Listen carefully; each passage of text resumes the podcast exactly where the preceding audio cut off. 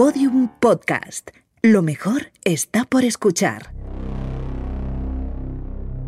Hay un lugar donde nada pasa inadvertido. Oh, Dios mío. Donde cada palabra, plata cada gesto, o plomo. cada mirada Ya lo ves. es analizada al milímetro. Todo el mundo miente. La única variable es sobre qué. Ese lugar es secreto, La democracia está muy sobrevalorada. pero nosotros podemos acceder a él. Soy el hijo de puta que manda aquí, joder. Laboratorio de Investigación de Series. O ganas o mueres. Con los agentes Aurea Ortiz, Miquel Labastida y David Brieva. En Podium Podcast. Me encanta que los planes salgan bien.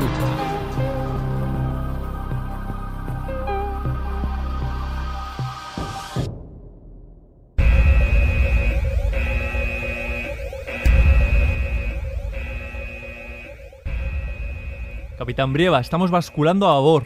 Lo sé, almirante La Bastida. Acabamos de tocar en un escollo. No llegamos, no llegamos. Debemos buscar abrigo para la embarcación. Se está levantando el viento. Temo toparme ahora con unos abrojos y caer en desgracia. No llegamos, que no llegamos. Capitán Brieva, ha entrado agua por la proa.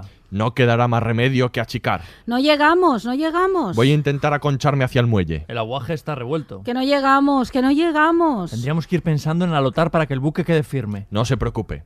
Tarde o temprano amainará. No llegamos, no llegamos. Que ya te hemos oído. Pero es que no llegamos. No entiendo por qué hemos cogido un buque para venir a grabar el podcast, con lo fácil que hubiese sido coger un taxi como toda la vida. Caramba, si es que no aprendéis nada de las series.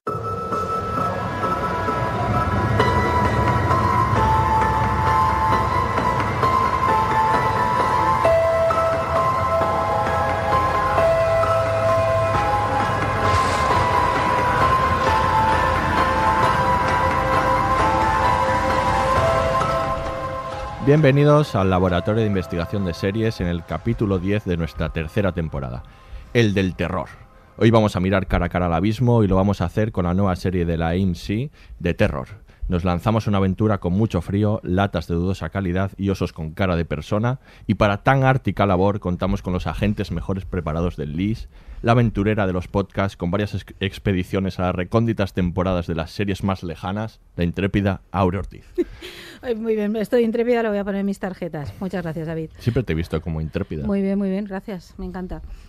Y es al- una palabra Hay antigua y series como que ves bonita. que son para Que gente son intrépida. para gente Esto no se cuenta aquí. y al grito de el horror, oh, el horror, combatiendo las tinieblas desde el mismísimo sofá de su casa, el agente Miquel La Bastida. Muy buenas, me encantan las aventuras del sofá en mi casa. Yo Es- siempre he sido muy de eso. Bien. De sofín. Yo la Lo sé. intrépida y tú el del sofá.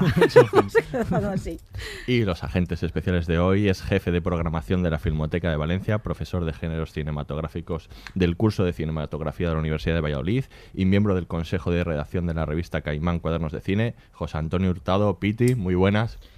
Muy buenos días, muchas gracias eh, por invitarme y, y estoy eh, intrépidamente esperando que podamos hablar de la serie.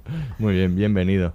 Y es gestora cultural y crítica de cine, investigadora especializada en el análisis de género de la imaginería de la literatura y del cine fantástico y de terror, Montserrat Hormigos. Monse, muy buenas. Buen día, muchísimas gracias por la invitación. Pues, y finalmente el que os habla, el experto en osos polares de fantasía, David Brieva. Comenzamos. Nombre de la serie, The Terror, cadena, AMC, fecha de estreno del primer episodio, 25 de marzo de 2018. número de temporadas, Una, creadores, David Kaganich, reparto, Jared Harris, Tobias Menzies, Paul Reddy, Adam Nakaitis. sinopsis. Las tripulaciones de los barcos Terror y Erebus se aventuran en busca del paso del noroeste, pero los buques no tardarán en quedar atrapados y aislados. Atención, este podcast contiene spoilers. En 1845, dos barcos de la Marina Real Británica zarparon desde Inglaterra con la intención de descubrir una ruta navegable por el Ártico. Eran los navíos tecnológicamente más avanzados de su época. Los últimos en verlos fueron unos balleneros europeos en la bahía de Baffin, esperando a que hubiese buenas condiciones para adentrarse en el laberinto ártico. Ambas embarcaciones desaparecieron.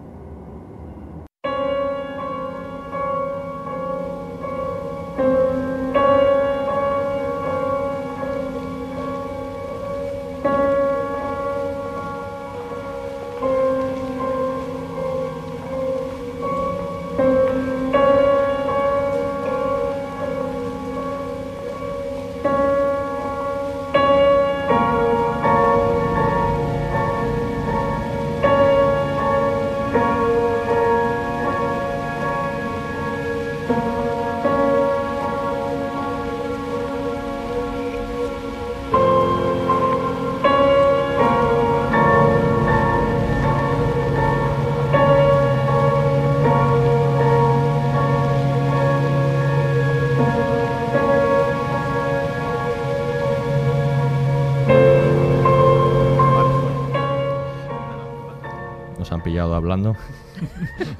Qué raro, ¿no? Es un poco de terror, Si no que tiene mucho diálogo. No y se al acostumbren final- a hablar. Pues nada, vamos a hablar de, de Terror, esta serie de la AMC, que ha sido, bueno, toda una sorpresa. Es una serie que está basada en un libro de Dan Simmons, pero que a su vez está basada en hechos reales, ¿no? Es un- en una aventura real, la expedición perdida de Franklin, que ya de por sí es bastante fascinante.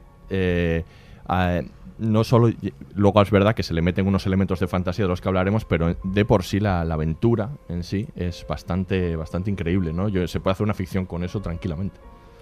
Bueno, de hecho sí que se han hecho varias, ¿no? Así es, es que es muy llamativa, no es fascinante y terrible, ¿no? Es una historia, bueno, de todos estos, estos ¿cuántos eran? Eh, Eran 129, 129, ¿no? ¿no? Sí. O 30. Hombres ahí perdidos en el Ártico durante tres años, ¿no? Y intentando salir, los dos barcos varados, que ha dado lugar a libros, a baladas, a obras de teatro, hasta Wilkie Collins lo trató, bueno, hay muchísima gente, ¿no? Que ha escrito sobre ello, ¿no? Porque es una historia realmente tremenda y se han hecho un montón de expediciones para ir a buscar los restos y... Y De está hiper de Dick- actualidad. Dick- Dickens sale en la serie como un personaje real que participó en la, en la búsqueda.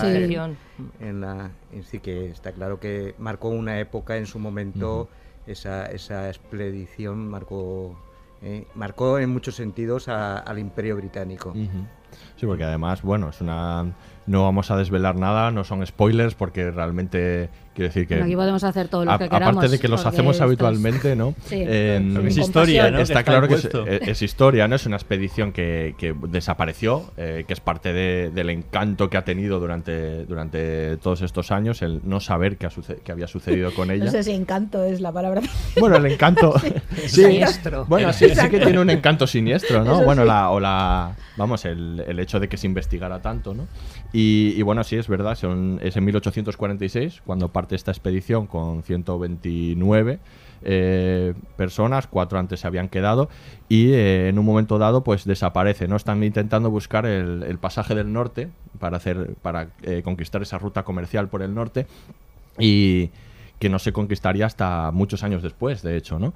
Y, y bueno, el hecho de que no se haya, no, no, no se supiera nada de ellos, eh, pues ha, ha llevado a la fabulación en muchos casos y eh, hace solo cuatro años se descubrió uno de los barcos y hace dos años el otro, ¿no? Y entonces eso pues también ha dado pues ciertas eh, respuestas a lo que había sucedido pero que habían llegado anteriormente a través de testimonios, sobre todo de los inuits, de los esquimales, ¿no? que, en diferentes expediciones, pues habían, eh, conversando con ellos, habían descubierto pues que tenían varios de los objetos de, la expedición, han encontrado restos, momias terroríficas, ¿no? que son puro terror, si, las, cual- si buscáis y veis fotos de ellos, dan, dan puro terror.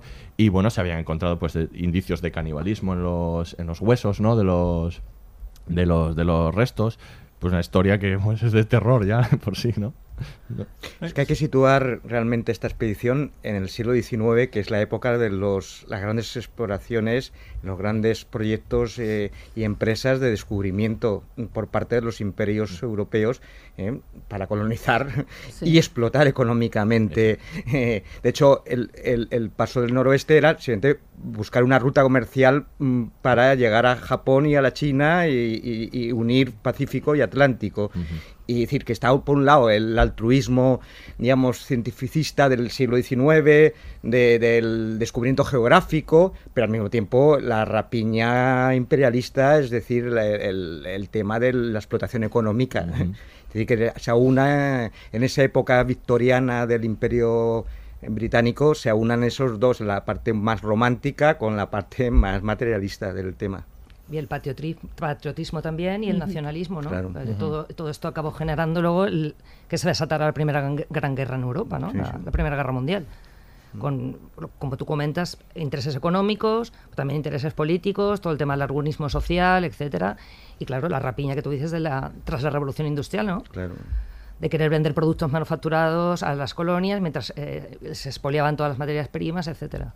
Y el, el mismo barco es un dechado de tecnología típica del siglo XIX, ¿no? Con toda la ingeniería del hierro, Parece que ya- el motor de vapor, Claro, es decir, que etcétera. había incorporado las últimas técnicas o Tecnologías. tecnología eh, en términos de navegación era como... Estaban buscando eh, una especie del grial antártico y, y, bueno, habían puesto todo en el asador. Entonces lo que pasa es que la historia acaba como acaba, pero realmente, y fue creo que un golpe muy duro para el prestigio de la Armada Británica. Es decir, Mm. Sí, porque además porque Franklin también era una persona con muchísimo prestigio, Mm. habían puesto ahí, como tú decías, un poco todos los medios, ¿no? Y los grandes nombres que ahí estaban para conseguir esto, ¿no? Y fue realmente un golpe durísimo. De hecho, de ahí, de ahí que estén buscándolos constantemente, ¿no? Que haya un montón de expediciones para ir hacia, hacia allí, ¿no? Tampoco parecía que fuese a tener un éxito. No. O sea, quiero decir, la, la aventura. Si lo piensas, puesta no. sobre- igual también es verdad que han pasado muchos, eh, muchos años, por supuesto, y vista con perspectiva, pero no parecía una, una aventura abocada al éxito. O sea, estaba directamente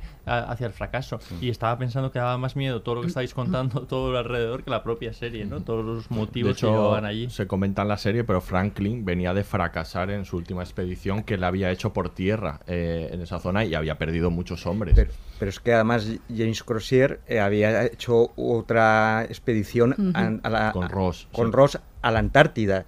Y hay una cosa, sobre todo las grandes eh, expediciones, sobre todo de principios del siglo XX, de Scott, eh, de tal, muchas de estas expediciones, incluso ya más posteriores, acaban todas en fracaso. Sí. Y, Claro. con, y con la muerte como horizonte, si Sí, no sí. hay más.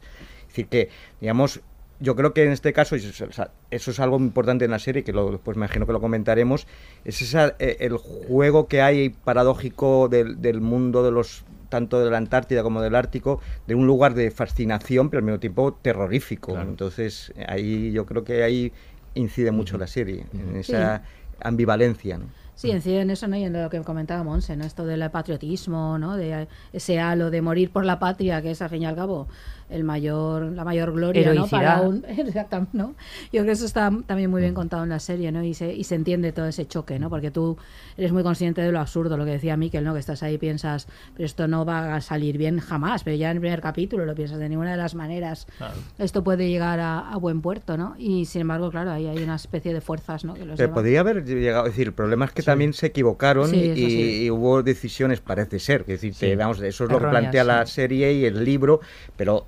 errores, eh, digamos, de, de- de- a la hora de, de plantearse el proceso cuando se ven en una situación muy mucho más adversa de lo que ellos pensaban.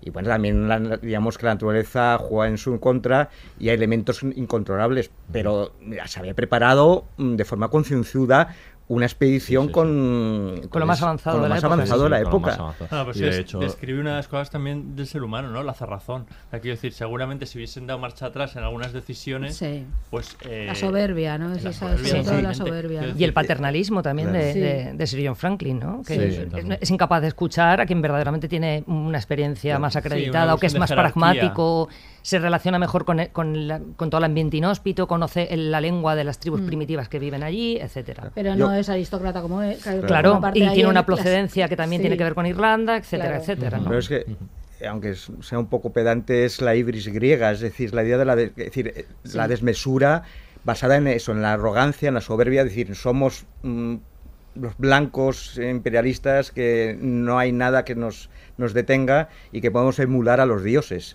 ¿eh? Es decir, la idea de Prometeo también, es decir, entonces eso está yo creo que muy bien planteado en la serie, pero mm, tenían ellos querían, pero es decir, al margen del tema romántico de, de- de- de llegar más allá, de, de ser el primer hombre que pisa como la luna, Tierra incógnita, eh, sí. tierra incógnita, eh, eh, eh, etcétera, etcétera. El tema era que había intereses muy fuertes, económicos, materiales, eh, detrás. Por eso se apoya, no es una...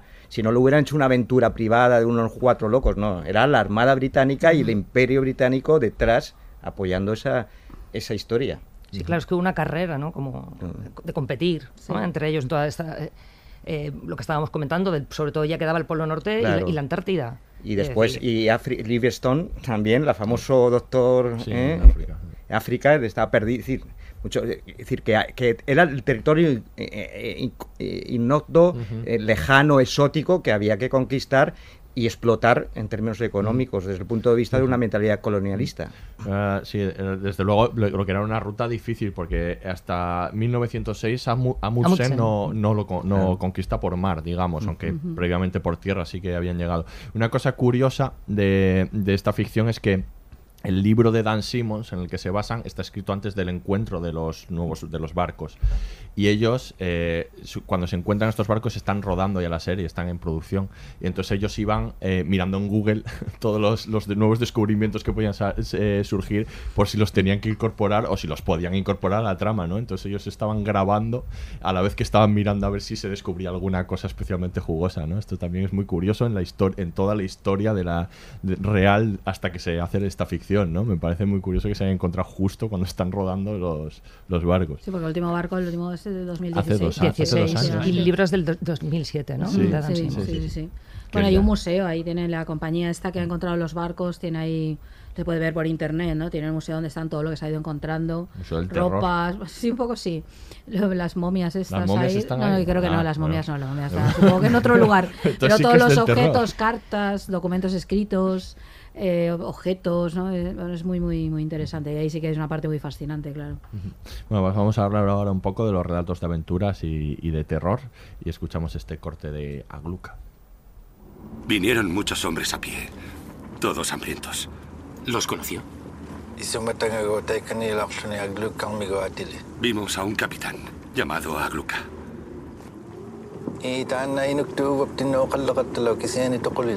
Hablaba en nuestra lengua. Se moría. Ha señalado al sur. Dice que se iban por tierra, a casa. Pero que apenas podían andar. Y con el Tumbak tras ellos. ¿El Tumbak? Tras ellos, los perseguía, sin descanso. ¿Alguien los perseguía? ¿Un esquimal? De los chamanes. Aquello que come a dos patas y a cuatro. Aquello hecho de músculos y hechizos. No lo entiendo. ¿Está describiendo a un hombre? Lo siento, Sir James.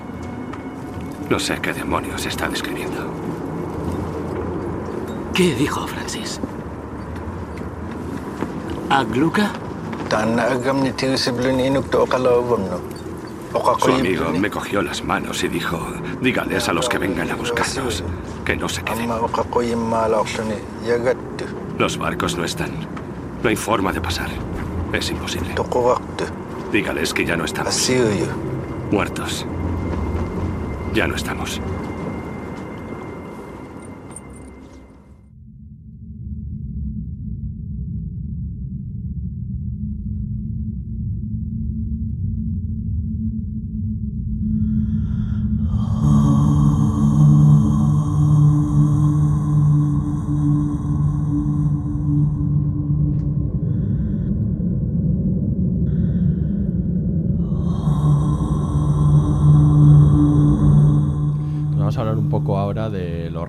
De la serie, que tiene muchos, porque es una serie que, a pesar de que sí que se puede hablar de que, de que ya en su propio nombre, ¿no? El, el terror es una serie de género de terror, pero tiene como muchos... Pero que el nombre es de uno de los barcos. Es uno de los pasa barcos. que se utiliza De terror y. Erebus, el Erebus. Claro, o sea, el es que vamos, los Es que nombres tiene- ya. Tiene el título de la serie, tiene la gracia de que es polisémico, es decir, Claro. que por un lado refiere directamente al A la barco, a, a la realidad, pero por otro lado tiene una metáfora sobre en relación a, la, a ese terrible pesadilla terrorífica que vive que, que vivimos en la serie. Es decir, Además que- ya te prepara, ¿no? Como te para prepara. eso, ¿no? Es muy curioso, ¿no?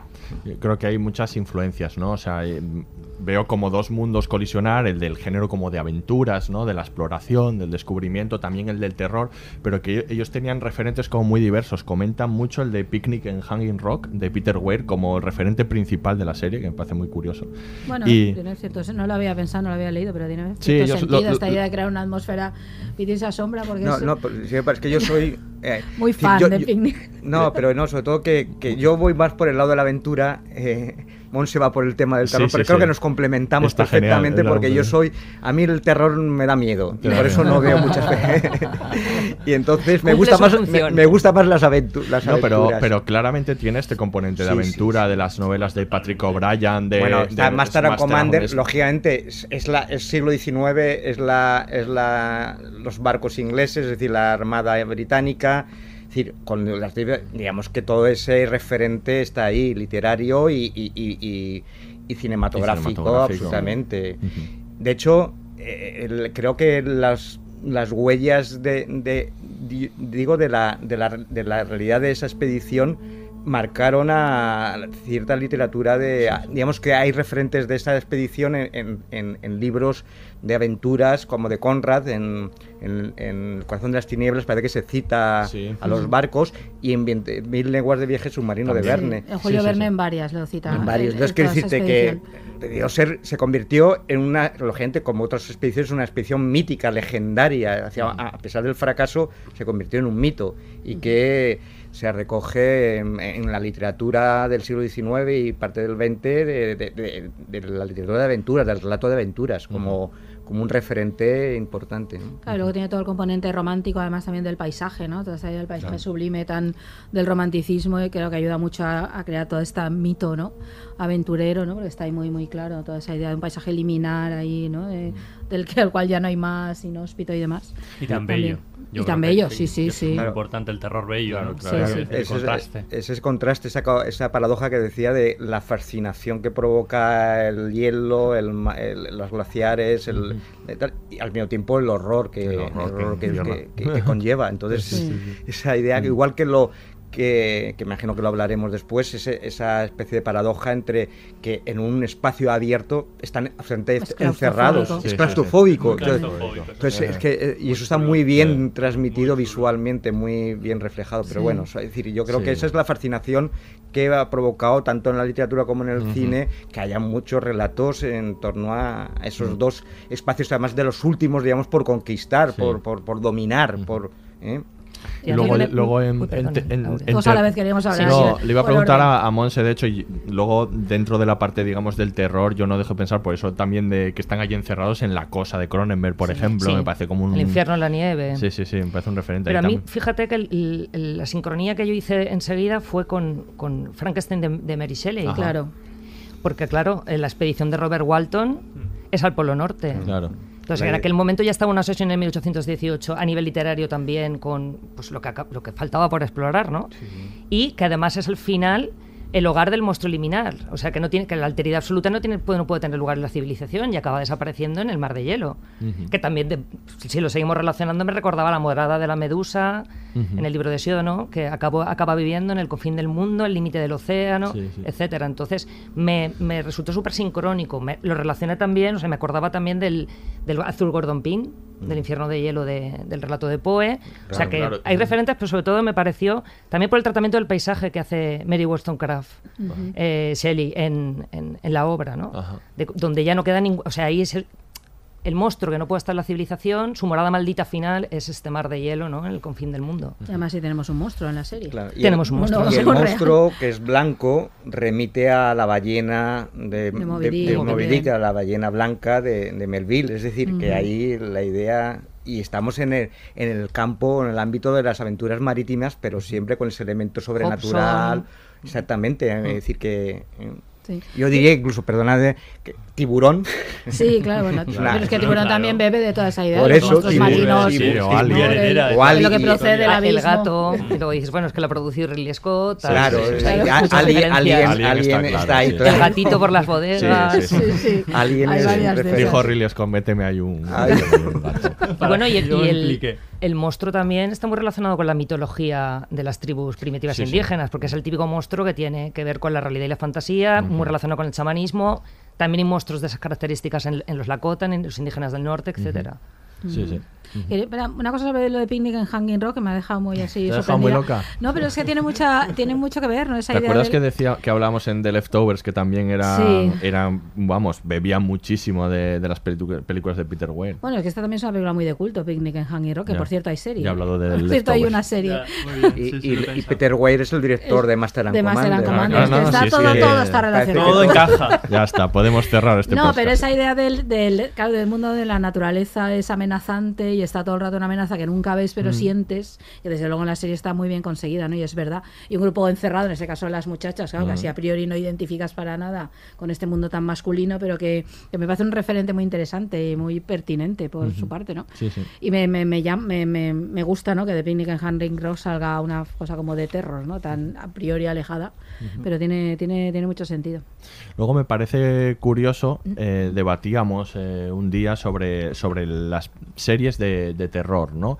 Y cómo eh, hay un artículo de, de Benjamin Lee en The Guardian que dice que, que elogiando mucho de terror y hablando de cómo el- no hay muchas series, o al menos de calidad, de terror, porque es muy difícil mantener eh, esa presión, digamos, del horror. En 90 minutos se puede hacer, pero en una serie a la larga, ¿no? Me parece una perspectiva interesante. Y no sé si eso explica el hecho de que falten como series de, de terror, al menos series de terror de, de calidad. Es verdad que, que hay muchas de, de cadenas de network, tipo El Exorcista, Outcast, Vampire Diaries, que son, pero que son un poco series, un poco reguleras, vamos a decir, ¿no? O Pero- petardas, podemos decir petardas. Va, podemos decir Dale. petardas, pero, pero series de terror yo creo que faltan, pero no hay bueno, muchas. O sea, sí. es- Le Revenant, la francesa, eh, puede estar bien. Las de American Horror Story, bueno, por lo menos han hecho varias. A mí no me gusta Eh, mucho. empiezan bueno, bien, pero bueno. pero luego terminan como Sí, terminan, Bates ¿no? Motel, se ha hablado de ella, pero bueno, que yo creo que falta, ¿no? No sé si es por esta explicación de, de este hombre de, de Guardian, de Benjamin Lee, o, o- o, bueno, simplemente que, que no, no se han hecho. No sé si tú. Yo creo que esta serie destaca porque mm, le da mucho protagonismo al paisaje. O sea, el un- uno de los grandes protagonistas es el paisaje. Entonces, eh, lo que hablábamos antes de- del tema del romanticismo, está muy bien tratada la atmósfera. Y luego el hecho, además, que ya hay unos elementos, como hemos dicho al principio, trágicos, siniestros y dramáticos desde el principio en la historia real. Es decir, todo el tema del plomo, no sé si pensáis hablarlo más Mm, tarde. Sí, sí, sí, hombre. Claro, todo el tema del plomo, o sea que mm, mm, el proveedor de las latas de conserva lo hiciera todo de forma chapucera, que no se cerraran bien y los alimentos se contaminaran y se putrefactaran. El hecho de que quedara plomo dentro, que el plomo, aparte de que desgasta físicamente, es que puede provocar delirios mentales. Sí, Quiero sí. decir, no nos podemos Es imaginar los últimos días después del envenenamiento de la toxicidad. Ta- Luego también dijeron que bueno, que aparte del plomo que había eh, envenenado, contaminado los alimentos, estaba el tema del sistema de aguas potable, que también era el que alimentaba la máquina de vapor. Quiero decir, es que la degradación física y humana y mental que debieron sufrir ya, claro, aporta mucho. Y luego en un paisaje donde no tienes ninguna referencia, prácticamente ni siquiera espacio-temporal, porque es claro, es un, un mar de hielo estéril, blanco, mortecino donde evidentemente tú, como persona civilizada que vienes del gran imperio británico, como decía Pitti, no tienes ningún tipo de referencia, ni manera de defenderte, ni... Entonces, claro, la degradación humana está muy, muy bien mostrada, Sí, ¿no? Yo creo que, que juega bien con eso, o sea, que, que es exitosa a la hora de mostrar también terror porque sabe hacerlo bien, sobre todo es, mostrándose to- todos esos aspectos que degradan, ¿no? Y que hacen que el terror eh, también psicológico, ¿no? Del- el- entre los propios personajes, ¿no? Que funcione también a lo largo de varios capítulos, ¿no? Diez capítulos en los que la degeneración se va viendo cada vez. Clarísimamente, fi- tanto física como mental. Como mental. Bueno, están los dos. Está la parte del terror, ese más psicológico, Sí. decías, y el, y el físico, justamente en toda esta idea del, del cuerpo degradándose, que es uno de los grandes temas ¿no? del, del género, ¿no? como tal, que está ahí, en este caso, por razones completamente Sí. justificadas. Está ¿no? un poquito de gore. Pero que que- es- Sí, pero tiene- claro, y va miembros- aumentando el gore hasta Claro, el final. Miembros que pierdes por la hipotermia, o sea, es lo que está describiendo escorbuto, Claro, tuberculosis. es que los cuerpos tumefactos, llenos de pústulas, los rostros totalmente llagados, etcétera. Es decir, esa idea que es, por un lado, muy física. A mí es lo que me impresiona mucho de la serie. Bueno, lo que más me ha gustado es esa dialéctica entre una cierta fisicidad, un realismo físico, que, que, Mucho, bueno, mucho, y al mismo tiempo eh, eh, esa atmósfera de pesadilla o casi onírica. Entonces, es- eh, co- y en la degradación de esos cuerpos, eh, eh, yo creo que está en esas dos líneas. Es decir, por un lado, mm, provoca ese te- terror, provoca esa atmósfera casi de. eh, terrorífica y por otro lado es un proceso natural mm, real que es que van evolucionando esos cuerpos a- a- hasta su muerte, es decir, de una degradación física que les conduce a la muerte. Yo Entonces, creo que uno de los éxitos de todos modos de la serie es que no es evidente en un principio. O sea, Eso que es. tardamos eh, eh, en, En descubrir. en descubrir Mm. los efectos, que no se recrea después en... en- en- bueno, hay momentos en que ya eh, cada vez es, es- es- es- desde luego es más explícito, pero precisamente hablabas de, de los ejemplos anteriores de series y es que todas esas series pierden su, su efectividad porque son muy evidentes. Hay sangre casi desde el minuto 10, eh, empiezan a repetirse las secuencias, eh, no generan ¿no? Ese, ese clima que sí se va generando durante toda esta serie. Tú estás to- todo el rato, además, siempre vas pensando en que va a pasar algo peor ¿no? Eh, de, lo que, de lo que va a pasar. Y a veces hay un, hay un instante en un, en un capítulo en que se están tomando una fotografía y tú estás todo el rato pensando, va a aparecer el monstruo. Y, y eso te causa más terror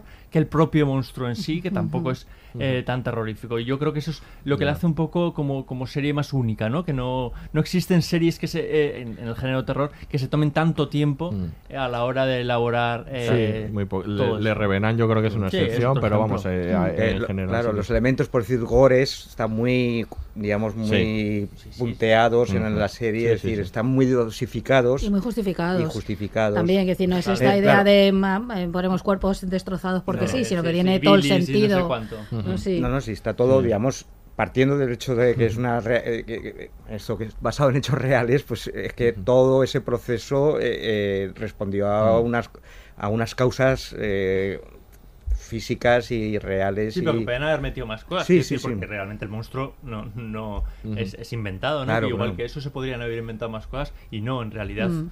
juegan em, eh, más con, eh, con sugerir, con hacer eh, inducir, ¿no? A que el, a que el So- espectador sobre esté todo porque el terror es más psicológico que otra cosa, Totalmente, porque de hecho totalmente. el, el monstruo realmente... El al monstruo humano es es, hippie. es que yo creo Claro, que, el- que, totalmente. que Es que es más ese- miedo ese ellos al final claro, el monstruo, la ese, amenaza, ese ser claro. sobrenatural eh, o ese extraña eh, criatura, en el fondo es una proyección de la paranoia colectiva de, esos, de, de- de la sus- gente. de sus propios Claro, de sus monstruos. propios monstruos interiores. liberan, claro, claro sí. de sus propios monstruos y el concepto que ellos tienen de las tribus primitivas Claro, también. claro. porque, Claro, claro, claro. y tienen una obsesión increíble con nos van a atacar. Claro. Cuando Hickey simula el asesinato, eh, le, le hace un escalpelado, como hacen, los, como hacen los indígenas norteamericanos, que no tiene nada que ver con los inuits, que de hecho tampoco es de los indígenas americanos porque empezaron a hacerlo los cuáqueros, los puritanos. Entonces, el verdadero monstruo somos nosotros, los humanos. Claro, claro, es la, la miseria humana en ese momento extremo. Es decir, pues uno de los elementos para mí más importantes de la serie es que están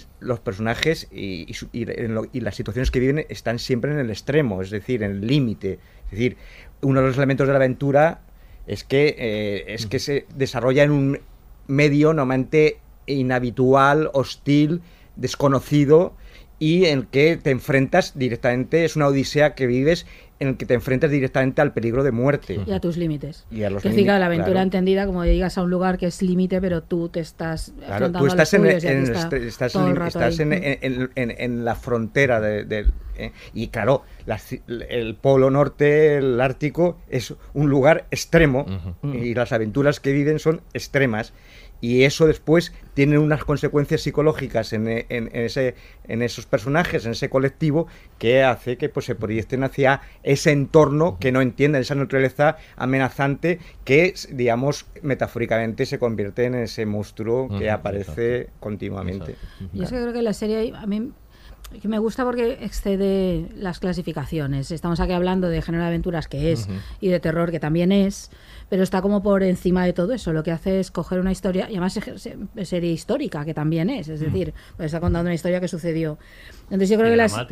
Claro, claro, evidente- y, y yo creo que la serie pues trasciende un poco de todos esos condicionantes del género, aun teniéndolos, parte Mm. de ellos, y tú encuentras los referentes, igual que antes hablamos que si Moby Dick, que si tal, ¿no? Porque la serie dispara completamente las relaciones, ¿no? Em- Inmediatamente empezamos a pensar en otros relatos de terror o de aventuras, eh, pero está como por encima de ellos, cuenta una historia muy concreta de algo que sucedió muy concreto, en un lugar muy concreto.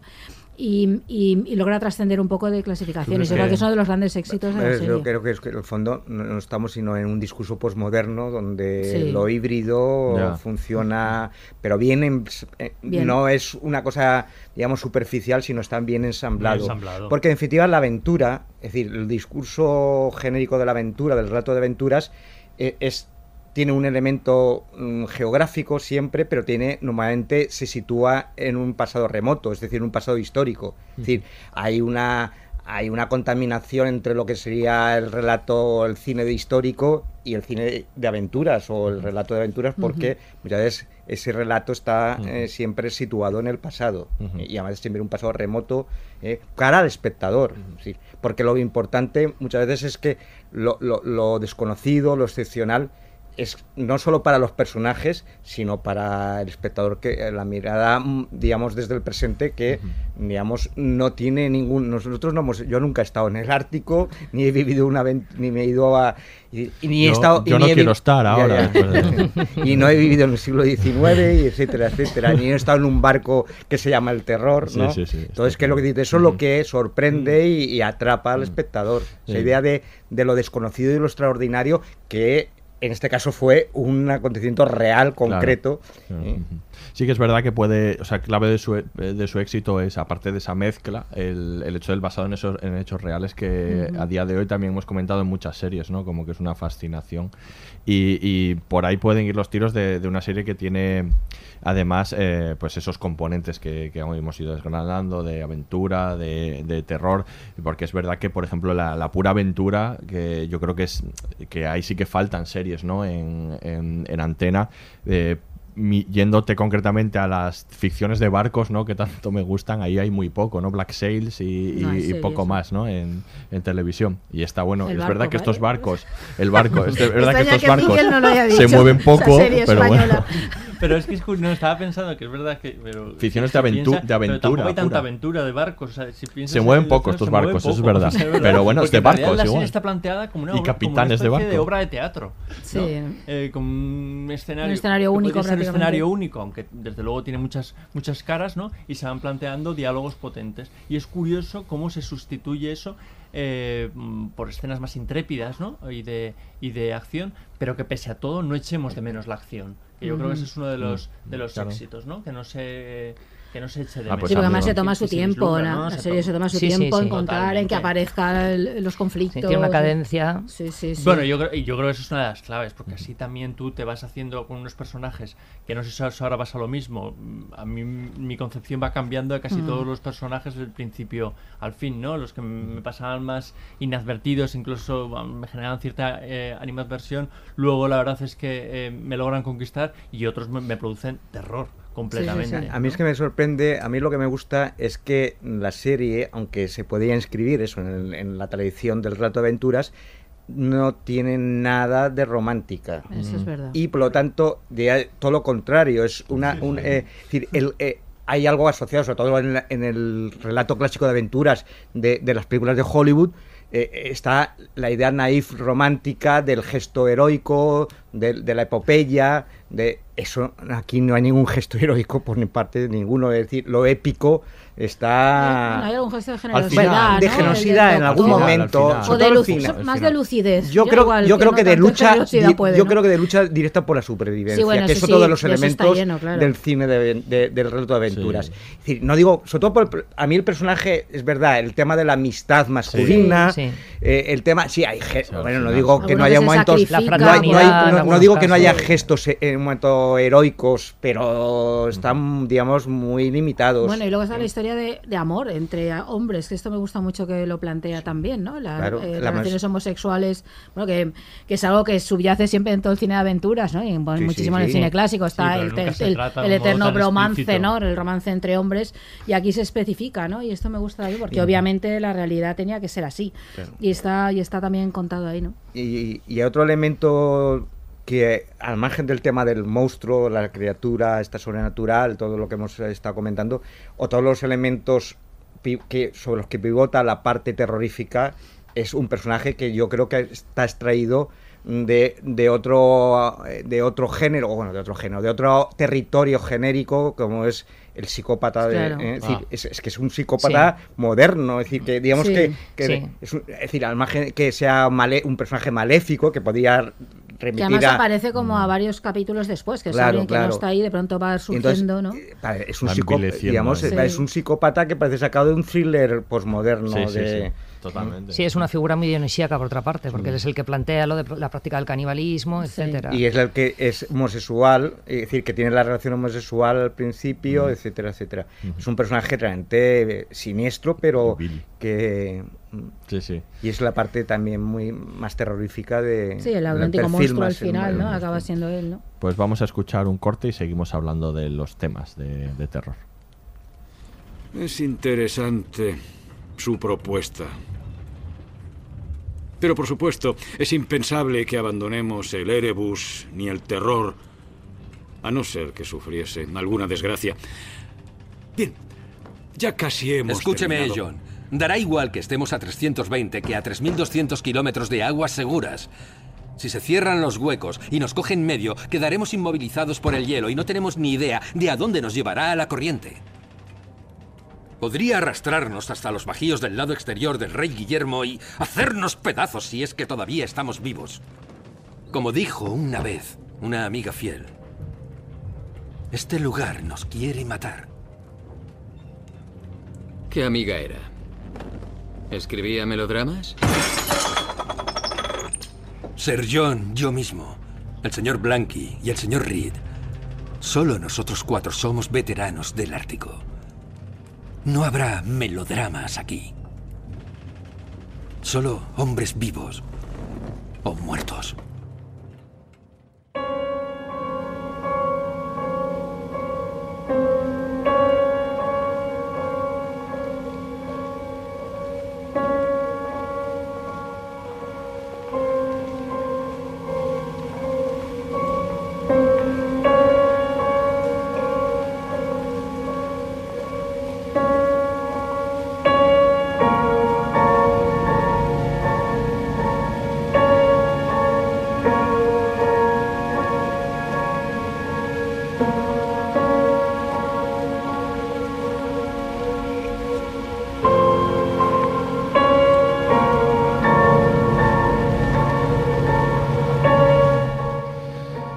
Seguimos hablando de, de terror, hemos hablado bastante de sus fórmulas también del terror y habéis anticipado temas muy interesantes, el del clasismo, ¿no? que muestra la serie, las estructuras jerárquicas eh, y, y también el patriotismo. ¿no? Son, son tres temas que yo creo que están muy bien, que además se tratan también bien en los flashbacks ¿no? que, que van apareciendo, en los que se ve, esto que comentabas Monse, de cómo el personaje de Crucier está como tratado de menos por ser irlandés. Ya ves que hay como en el, en el flashback ya se ve como que él tiene un interés romántico como en la no sé si es la, la Sobrina, sobrina, sobrina. la sobrina del capitán y él no lo ve bien ya, o sea, por una cuestión de de estatus, De ¿no? cuna. Sí, sí, de, No, de cuna. orígenes. Totalmente. Estamos en la época victoriana, donde el clasismo, y, ojo, y estamos en una expedición militar. Claro. Que es La la, jerarquía La manda. jerarquía militar, la jerarquía- es, Sí, es- sí. es algo evidente. Y curiosamente, el personaje de Franklin, eh, eh, aunque tenía mucho prestigio en su momento, había, era la cuarta expedición al Ártico,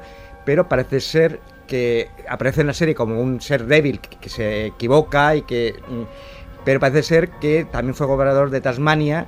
Sí. Y, y le llamaban el calzonazos. Ahí Sí. entonces quiere decirte Y que. fracasó, y fraca- Por lo tanto, quiere decir que ese personaje, mm, digamos, el dibujo que hace la serie, parece que respondía un poco al perfil real de. Hay- de- Hay una novela inspirada en el personaje de Franklin que yo leí hace muchos años y después de ver la serie descubrí que era él, que se llama El descubrimiento de la lentitud de Stan Nadolny, que, eh, que es una novela fascinante y, y resulta que habla de la figura de Franklin antes de toda esta historia de, de terror y lo plantea como alguien muy lento, que eh, la idea es esa, que él es absolutamente lento respecto al resto de la sociedad y que su lentitud es lo que acaba consiguiendo, le consiguiéndole honores y que le den cosas porque le toman como por alguien sabio con esa lentitud que tiene, ¿no? Es, es muy particular, es una novela muy particular, es ¿no? que yo creo y, que el, contra- y está basada en esa el contraste entre los dos personajes, entre eh, Crozier, es que uno es un- es inactivo, es decir, no lleva la acción Claro. y el otro es el que toma las riendas. Las decisiones las graves. decisiones las toma. ¿no? eh, Y el que asume el digamos, legal, está en, términos un poco metafóricos, en términos de, de darwinismo social y tal, de, sería la aristocracia y el- la burguesía Sí. activa eh, que digamos que al final se va a imponer, es decir, en definitiva. Sí. Luego a nivel arquetípico, Franklin es como si fuera una figura de patriarca, pero que falla, Sí. porque no sabe proveer ni defender, es decir, y tiene un discurso muy paternalista, incluso sí, con, sí. la- con su tripulación. Que diría, si no vas a sacar de ahí, no es un Shackleton, que acabó salvando prácticamente todos los hombres, y le, y le ocurrió exactamente lo mismo, que quedó Ujú. encallado en el... Claro, Entonces, sí, sí, bueno, es que Shackleton me fascina. Sí, sí. Pero ¿Qué claro, entonces ahí, con Piti? ese discurso... Pues un DVD, Atrapados en el Hielo, que es un ¿Te lo documental. llevas siempre contigo un DVD, un DVD. Es que yo, Yo- el- yo yo, soy, yo soy muy antiguo. Es decir, que yo no soy seriófilo, ¿eh? Es decir, yo soy eh, de la vieja ya, he visto, ya he visto que llevas ahí el DVD de Atrapados en el Hielo. ¿eh? Yo tengo el catálogo y todo de las, de las fotografías de la Claro. expedición. Es que Saquito es fascinante. Pero claro, no es Sí. Franklin. No, disculpa, Monse, que No es estabas ahí. Pero Estabais no, estamos en el siglo XIX, de repente. Sí, sí. Es que algunos. Pues, pues el DVD. Qué malo soy, que decirte que yo, Pues lleva yo el- soy en el otro- analógico. En otro, bolsillo llevo un VHS, ¿eh? Que pasa no lo Sí, me parece pero- que lleva una beta también. Te- Tengo en casa todavía VHS. No lo dudaba. Yo también, ¿eh? Pues, no, pero ¿en qué expedición habéis encontrado esas agentes?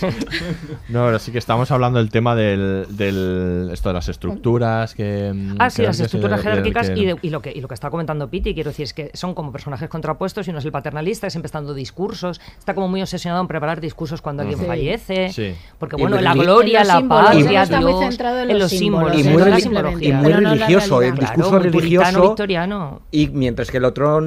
Es muy pragmático, sí, pragmático. y- Y, en una de las secuencias de entierro, eh, eh, lo que cita es a Hobbes, al filósofo. Sí. Mm, de no. Franklin. Sí. Y luego le dice, a- le dice a Cruiser, ¿quieres decir algo? Y dice, venga, vamos, vamos Claro, sí. arreando. Quiero ya". decirte que ahí. aunque. Bueno, no sé si vamos a hablar de ya de otros personajes, dispara. pero a mí otro personaje, me- el otro, digamos, hay muchos personajes fascinantes en la serie, pero el digamos, dentro de la jerarquía. Dentro de la... eh, está exactamente... James, eh, James a mí me parece un personaje... personajazo con un arco Sí. terrible. Porque es que es el- terrible, uno de los que más evoluciona. Sí.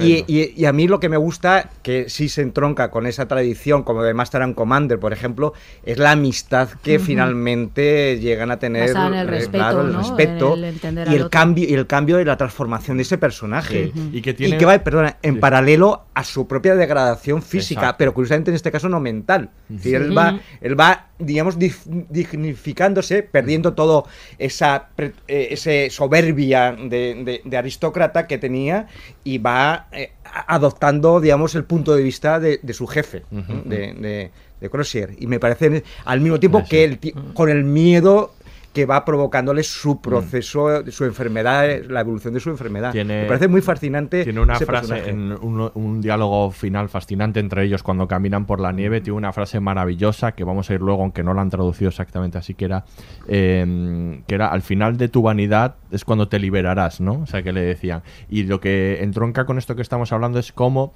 de to- todo eso que hablamos del clasismo, el patriotismo, las estructuras, cómo todo se va desvaneciendo, ¿no? En esa parte final en la que ellos se van desnudando y se van, de- va- desaparecen ya todas las trabas Claro, de, entre que, ellos, ¿no? Es que es muy importante amigos, ¿no? para mí en la serie, la, es decir, estamos hablando de el ejército británico, el imperio británico, un mundo clasista, jerarquizado, con lleno de reglas morales, legales, es decir, desde los castigos corporales al principio y tal, y como todo, la situación terrible, extrema que viven, hace desaparecer todo Ya eso. no vale la nada, brújula claro. moral do- que se, Se rigen desvanece. se desvanece absolutamente claro, eso es- y el- entra el caos, la anarquía, es decir, eh, se apodera de ese colectivo que antes era absolutamente estaba ordenado, como estaba ordenado los barcos, la- Los todo. uniformes, los uniformes, las y insignias, casi etcétera, todo, sí. y todos esos símbolos de ese universo empiezan a desaparecer. Pasa que todo este universo es terrorífico, porque ahí el terror no está solo en el monstruo o en lo humano, sino en una estructura jerárquica que condena a unos y favorece a otros, eh, ¿no? en ese patriotismo que, que castiga, ¿no? que, que lleva a los hombres a la muerte a, pues, en- a favor de una idea de patria o de, o de honor, eh, en eso que condena al, al comer mal porque se ha comprado lo más barato Mm. y les condena ¿no? a una enfermedad. Claro, hay una parte que hay un terror como más cotidiano, si queréis, pero que está, ¿no? Y eso también, yo creo que la serie también lo, lo muestra muchísimo, el, el de la jerarquía, el de las Pero- órdenes no, ente- no- que no se entienden, el Date de... cuenta también que cuando, el de la eh, obediencia. cuando desaparece la, la estructura jerárquica, también da mucho terror. La- Claro, claro, es la, que la sí. propia, o sea, la necesidad de que exista una, una estructura Hombre, esa protege, ¿no? En teoría se supone que Absolutamente, esa- cuando reina la anarquía eh, eh, es cuando Surge el monstruo no, que es el los otro monstruos de cada uno y se descubren Claro. sus verdaderas es que, caras. Es que, el es que lo curioso es que en otros tipos de películas de aventuras, por ejemplo la, la Butin, es decir, la, La Bunting, el el Bunting, Bunting. la rebelión es una rebelión justificada ante la opresión Claro. del poder. Pero aquí, curiosamente quien se amotina es el psicópata, es el que dirige el motín. Sí. Claro. Entonces es curiosísimo, es decir, aquí la- esa vertiente romántica de, de- de- de subvertir el orden establecido, aquí no lleva a una liberación. No, y él quiere aplicar su propio poder. Claro, es que él, él en Y el quiere fondo más poder, es que quiere el del monstruo, es que él- por eso acaba ahí. Claro, es que él se convierte en, en al- es decir, en sustituir al poder, es un sustitución de- sustituirlo, al sustituir al poder, no convertirse él en el jefe. Sí. de Pero eso. es un poder tremendo, porque cuando estás dentro del barco, y eso se ve muy bien, están los oficiales en sus camarotes, con sus tacitas de té y todo muy cuidado, mientras la tropa está durmiendo en hamacas durante tres años. O sea, se prevé una, una expedición en origen como de dos años y tienen que dormir en hamacas en una habitación conjunta que piensas Oh. terrible. O sea, desde las condiciones físicas ¿no? de que aguanta la tripulación, lo son, ya no solo porque haya castigos corporales o por otra serie de cosas, sino por la alimentación y todo eso. ¿no? Y eso está ahí como visto y tú te vas viendo y dices que este mundo es muy difícil de sostener, el jerárquico previo. Claro, luego el otro es terrible, pero, pero ese también lo es. ¿no? Ah, pero eso era. eh, Sí, decir, ¿no? el máster en. Vamos a ver, eso es la- el siglo XIX, Imperio Británico, ejército, la, la Navy. La Armada, La Armada Británica, y lo gente en Master and Commander, es decir, que es otro discurso respecto al mundo de las aventuras marítimas, allí la estructura es la misma, Sí, es sí, decir, y, y en cualquier película eh, de, de- de- de barcos, es decir, de que a mí Sí, nos sí. gusta, es, es estar ahí, es decir, los camarotes de Sí, los... se asumía con normalidad. Se asumía con- sí, cada sí, uno luego, tenía ¿eh? su rol. Y en las películas de piratas igual, que decirte, donde decir, el, el capitán pirata, aunque sea un meso, tiene su Camarote. camarote y, y- y- y está con la chica. Sí. o el- y- Sí, sí, y- con todas las lo, comodidades. lo- lo curioso que es cua- lo- esos rangos que existen en el que no te acabas de aclarar quién responde a este quién de todos los que hay en la, en la expedición, pero que se va volviendo absurdo a medida que que bueno que se, que se pierde que exacto que, que- que entran en como en una en, en un estado en el que ya todo eso no tiene sentido y pretenden seguir manteniéndolo durante Mm. el mayor tiempo posible y se vuelve un absurdo tremendo Es que ¿no? esos planos que los ves ahí en el hielo, vestidos con todas sus galas y demás, con Los sus sombreros, botones. parecen tan ridículos, Sí. ¿no? Te, ahí Cuando- te das cuenta de lo absurdo cuando que es toda esa pompa. ¿no? promocionan a uno y dicen, Claro. bueno va a ser pro- pero qué más Y da están ahí en que le medio de la promocionen pero si nada, vais a morir todos Sí, pero la promoción es un gran honor, igual que Claro. el momento que Claro. Crozier invita a Hickey a tomar un whisky y para Claro. él es lo máximo, Claro. porque le han que- dejado que entrar en un lugar donde él no podría ocupar de otra manera si no es invitado. Es que además toda esa estructura jerárquica, todo está ritualizada. Es decir, Claro. es que el ejército, y lo digo por experiencia, no, pero mi padre era militar y no. Es decir, el ejército eh, eh, nos, eh, está lleno de símbolos, es decir, la- la, eh, lleno de ritos. Es que. Eh, los ministros pueden cantar a la- la- lo de la legión, es decir, porque, porque está ahí, esos símbolos, eh, los rituales constantes. Sí. ¿eh? Y, y bueno, pero yo creo les que da seguridad, ellos intentan mantenerlo porque es mantener su Claro, mundo. es que y es que yo creo que no es eh, absurdo que intenten en esa situación extrema mantener esos ritos porque les da esa seguridad Claro. psicológica De decir, civilización de también, ¿no? civilización, de, de Claro. mantener la civilización en un lugar donde la civilización no puede existir, Claro. no se puede aplicar. No sé. Sí, pero ellos intentan eh, decir, somos civilizados y nos comportamos como tales. Sí, sí, sí. En ese mundo donde acaban comiéndose unos, Unos a a otros. Y luego es curioso, ¿no? Esto que comentabas de lo de las latas, o sea, en- dentro del patriotismo que vemos a Franklin al- cuando se quedan ahí varados dar un discurso completamente nacionalista en el que hablas de eso, de la nación y de cómo estamos luchando por ella, cuando sabemos, como decía Pitti, que los intereses comerciales que hay detrás, pero que luego la propia, su propia nación le haya dado unas latas en mal estado, de la peor calidad posible. más barato, ¿no? Y Sí. se mueran ahí de, de envenenamiento. Estamos en el- la eclosión de la revolución industrial del capitalismo puro y, Y duro. duro. Claro, claro. Y Sí, por lo es tanto, el beneficio perfecta. es lo primero. Claro. Sí, sí, que al final uno de los elementos de terror es una lata de conservas. Sí. Exacto.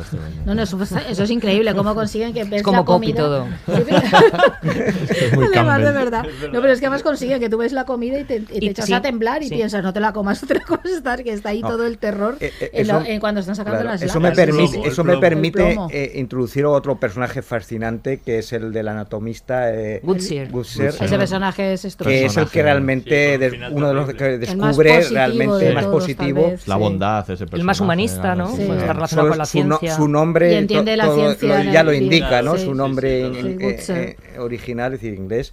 Pero quiero decir que, y me parece, es que la película, eh, perdón, la serie, que yo soy eso, soy de películas más que de series. No digo, la serie eh, toca muchos palos. Y sobre todo hay algo que has dicho de Miquel, que es el tema, por ejemplo, que es una serie que, con muchas paradojas. Por un lado, lo gente, lo visual es muy importante, el tema del tratamiento del paisaje, pero es una serie muy dialogada, muy teatral en ese Sí. sentido.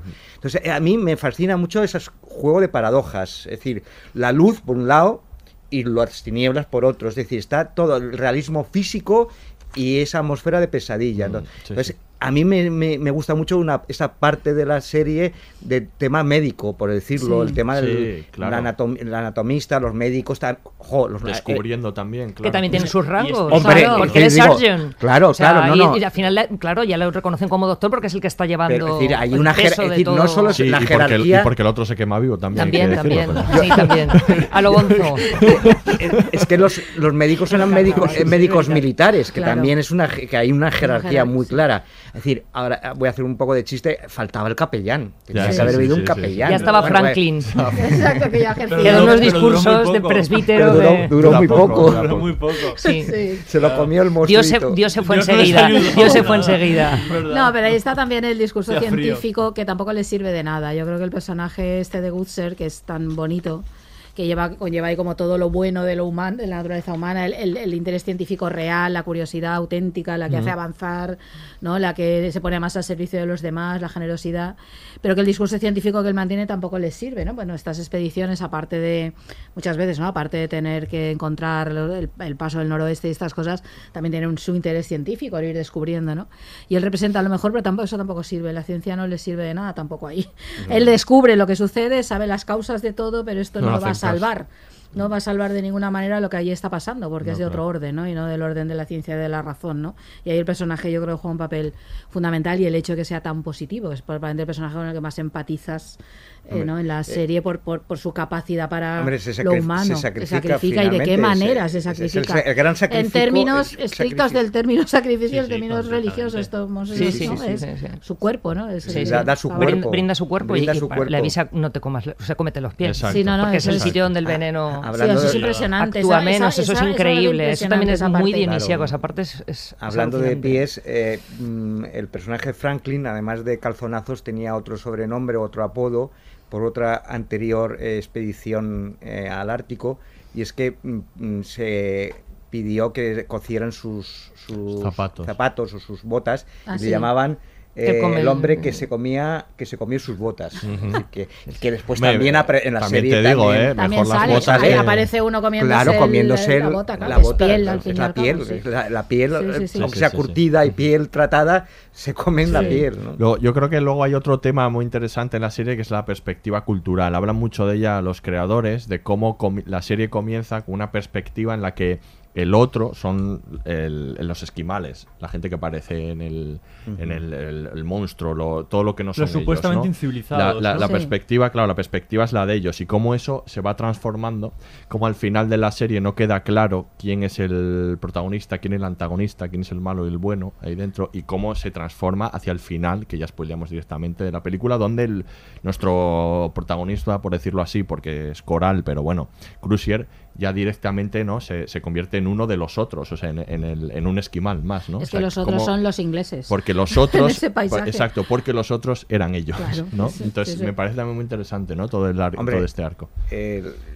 el personaje es de, al margen de la mujer silenciosa. Ahora hablamos de ella, sí, la tiene chama, mucha amiga. eh, está todo ese mundo. A mí, que por, por otras razones he tenido que ver varias veces y, es- y contar, bueno, y explicar la, la película de Nanuk el Esquimal. Es decir, o sea, que es una, no tiene que ver nada con... Pero el tema del universo de los esquimales, de los inuits, inuit, yo que sé que es, es una visión positiva la que da la serie. Es decir, es, es- es que cuando hacen la matanza de el, el- el sádico este de Higgin, decir, y los matan a, ellos iban a darles comida, es decir, Sí. es, es- el- salvan a, al ca- a Crozier al final, es decir, Que decirte que, que ellos no son el, el, es decir, el terror no son ellos, es decir, el enemigo no son ellos, no es la némesis. La némesis somos los propios ingleses, como habéis dicho. Pero es que muy- eso incide en los contrastes que tú hablabas. Sí, Precisamente creemos que los, que que los habitantes eh, de ahí, ¿no? los, que los, encu- los que encuentran, van a, a causarles algún tipo de daño y al final es justo lo contrario. Pero es que tampoco tienen ninguna intención de, de entrar a conocerles ni, ni nada de eso. Pero además ellos son los que tienen auténtico saber, los inuit sí claro. saben lo que ellos no saben. Ellos serían lo los que aliados y, sobrevivir. y en ningún momento Sí. los, los utilizan como, como De hecho, en, aliados. en el caso real decían que si les hubieran hecho caso, Claro. probablemente Sí. hubieran salido ahí con vida. Claro, porque ellos tenían las, las técnicas de supervivencia, cómo se cazaba, etcétera. Y, y- y lo que vos el único o realmente sea, que confía en ellos es un montón de Crozier Es y por eso finalmente es el personaje que cómo acaba. Es muy Y- lógica y, su- Butcher, eh, su que en su bondad, digamos, Sí, sí, entra claro. también Bueno, y la- su bondad bueno, y su curiosidad y su científica. curiosidad. Claro, están el hecho de aprend- ahí. aprender- Él sí quiere aprender. Cierta sensatez El también. hecho Sí. de aprender su idioma, aprender- Crozier sí ya conocía el idioma Claro. de ellos, pero él lo aprende para comunicarse y por ese afán cientificista que tenía eh, de, de- de aprender, de descubrir, que ese es en el fondo uno de los elementos de la aventura, del viaje. A mí lo que más me impresiona mucho de la, de, de- de- de la serie es que la- el viaje está asociado a la, a la idea de aventura. Y el viaje no solo es un viaje físico, que aquí se, sino un viaje interior. Y ese viaje interior que se supone que lleva a un, a un a otro estadio. Y ese viaje interior solo lo lleva a cabo básicamente Crozier Mm. y, y el Y. Fitz- Y el médico. los de- Mm, sí. son los que, digamos, en el, en el viaje, en el itinerario, se transforman. transforman. Hay una Bueno, el otro también, el psicópata a su Bueno, modo, lo que pasa es que también. es negativo, él también hace, Sí, tiene su arco. sí, que sí, sí, él- sí, sí. Sí, Bueno, sí. lo que pasa es que subía, lo que, claro. lo, lo que era. No sé si tanto cambia Claro. o realmente se descubre. Yo creo que más que se desvela. Se Se desvela su se lado oscuro. desvela lo, que siempre lo ha tenido, pero no ha podido Claro, llevarlo a cabo. lo ¿no? que- en la sociedad, mm, entre comillas, civilizada Claro. de, Claro, lo que está lo que digamos en plan lo que está escondido surge sale a la superficie, emerge. y desvela En to- en todos los Claro, sentidos, claro, ¿no? eso, si eso Bueno, está explicado. Pero, sí, pero él, él, eh, creo que llega a confesar Cuidado, ¿eh? que entra, cuidado, que lle- entra, llega a confesar que él entra en el barco asesinando Sí, al sí, sí, y sí, sí. suplantando. Por, lo tanto, en lo no es que le cambia ese Sí, universo. Pero encuentra eh, como es su lo- de- lo que él considera que es su destino o algo Claro, así. pero, ¿no? Sí, pero digamos sí. que lo que hace es, eh, quién es es. que en las situaciones extremas y, y límites es donde sale lo peor y lo mejor de, No, supongo de- también del ser que se siente mm, de alguna manera libre porque en ese medio inhóspito evidentemente ya, per- ya hemos perdido todas las referencias espaciotemporales, jerarquía. civilizadoras, las jerarquías. Claro. Entonces se siente libre para mm, verdaderamente mostrarse tal como es, ¿no? el, Liberar su ser interior. el psicópata que no tiene ningún tipo de límites. Pero claro, lo, lo- lo sintomático de todo esto es lo que estábamos diciendo. O sea, la tribu inuit, que son los primitivos, que son los que verdaderamente tienen la sabiduría de poder convivir en ese tipo de medio ambiente, no son los salvajes. Este es el salvaje. Claro, claro, claro. Quiero decir, Claro, Salvaje es el que viene de fuera. hay que sí, cambiar sí. todo el discurso porque en aquella época todas las eh, eh, lugares a los que llegaban y tribus a las que colonizaban y conquistaban Claro. y tal y cual, resulta que eran los, los salvajes. Claro, pero es, es el otro, es el salvajismo del bárbaro. El sí, bárbaro. El bárbaro, sí, y porque de hecho Hemos, la hemos idea venido de- a domar al bárbaro y en realidad los, Sí. los que están por domar son ellos. Sí, ¿no? sí, Efectivamente. La mujer inuit. Hombre, es que Aurea, es muy tu tema. No, es que. Bueno, y el de Monse, aquí Monse le puede sacar toda la punta. Es que, claro, yo creo que es muy interesante que, que, bueno, aparte que sea inuit, es que sea una mujer en este mundo de hombres. Yo creo que esto le añade un elemento muy interesante, porque te estás todo el rato pensando en algo que se pueda resolver en términos, a lo mejor, sexuales, de agresión y tal, que no se da. Eh, pero es muy interesante porque sea ya es la otra totalmente. O sea, ya no es solo que sea inuit, es que además es mujer.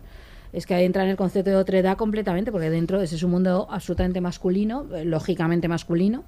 Eh, y yo creo que hace que, que crea una tensión ahí interesantísima, ¿no? De, bueno, de hay como una especie de medio historia de amor, ¿no? Con el médico ahí o de con el médico y tal, con el único que intenta entenderla. También, Más ¿no? o menos, pero como de respeto como- ahí, ¿no? Algo, bueno, algo ahí hay también, sí, ¿no? De hecho, Eh, de hecho, creo que en el, en el libro, si no me equivoco, creo que acaban juntos Crucier y ella.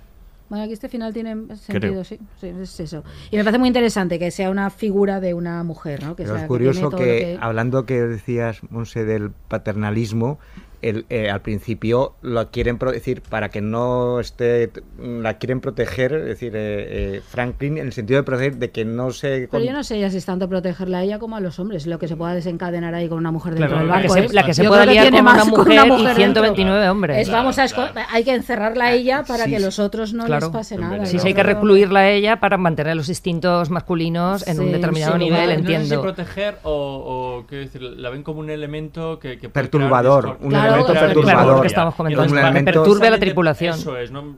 Sí, sí. Que la usen y que le vayan a hacer barbaridades creo que es lo que menos les importa. Lo que, lo que les importa es que en No, no, lo que le hagan a ella no, lo que le hagan a ella no. Las discusiones que, pase se, claro, que se pueden Eso crear entre los eso hombres es, eso peleando, batalla, efectivamente. ¿no? Ujú. Yo, Lady Silence, es que claro, para mí metafóricamente ella es, ella es el paisaje, ella es también. Mm. O sea, me parece muy. Sí muy lo es. Claro, ella Sí. es esa tierra, ¿no? Sí. O sea. Claro, esa indígena de allí y bueno, pues ya sabemos todas las metáforas que se han hecho a lo largo de la historia, eh, la mujer naturaleza, hombre civilización y cultura. Ujú. Y entonces para mí el- el- ella es justo el paisaje en el que están, quiero decir. Y además me parece súper sintomático, antes estábamos hablando también de todo el tema del escenario único, de los interiores y del exterior. Toda la esfera está dicotómica del siglo XIX, de la mujer en la esfera eh, privada y el hombre en la pública, que allí se fue gestando toda la figura del ángel del hogar, etcétera, etcétera. Y en este caso el interior es el barco. Y el exterior verdaderamente es donde ella domina, quiero decir. Luego hay un que, vínculo- Que es, que es el espacio El exterior. espacio exterior. Y es en el que ella puede sobrevivir y es la única que les puede ayudar, ella y la gente de su tribu.